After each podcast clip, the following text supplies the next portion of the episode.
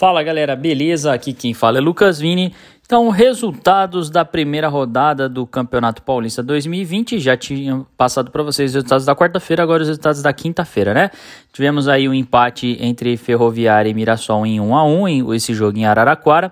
Tivemos Ponte Preta 2, Santander 3 e tivemos também Red Bull é, Santos 0, Red Bull Bragantino também zero. E o Botafogo, né? A estreia não foi como a gente esperava. Sempre é difícil estrear contra um grande, principalmente jogando fora de casa.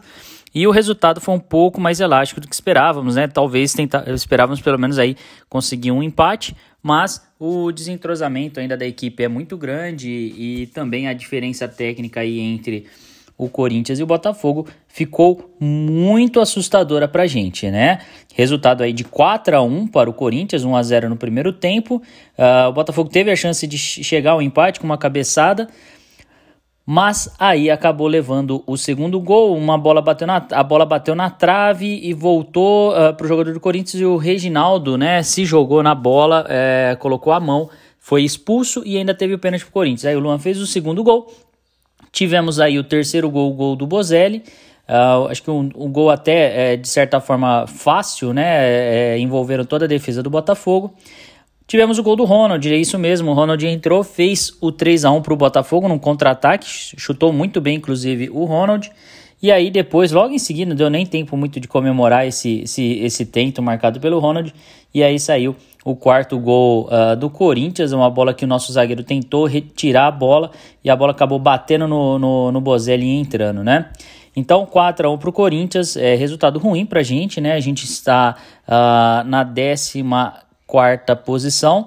14 posição, por quê? Ituano e uh, o Ituano e também a Inter de Limeira perderam de 4 a 0, por isso tem um saldo pior do Botafogo, que o saldo do Botafogo é de 3.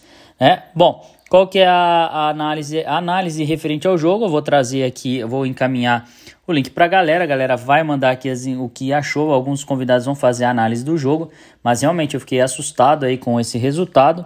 Uh, foi bem elástico, né? Esperava aí um pouco demonstrar até um pouco uh, uh, mais dentro de campo os jogadores do Botafogo, mas acho que o Murilo também acho que fez, fez falta.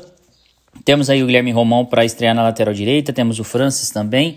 Então vamos aí aguardar o Guilherme Calabres também. Tem alguns jogadores para estrear ainda, mas eu acho que faltam sim, faltam reforços para esse time.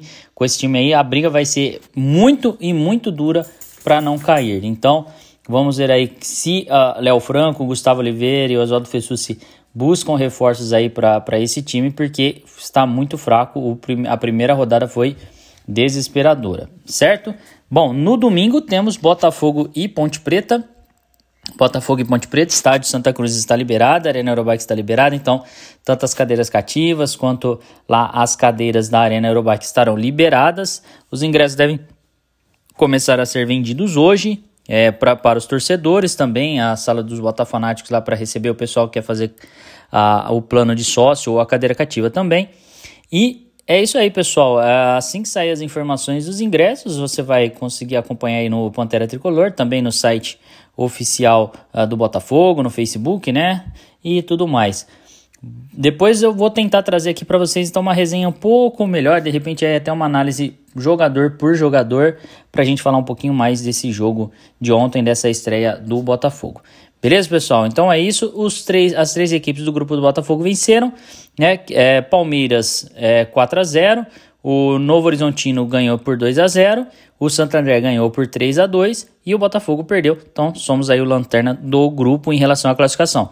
Em relação à zona de rebaixamento, somos é, a terceira equipe pior, né? Só estamos aí à frente do Ituano e do, como eu falei, né, do Ituano e também da Inter de Limeira, que perderam de 4 a 0 na primeira rodada. É isso aí, um grande abraço para vocês, compartilhe a resenha Panterina e em breve novidades aqui para vocês. Um grande abraço e fui!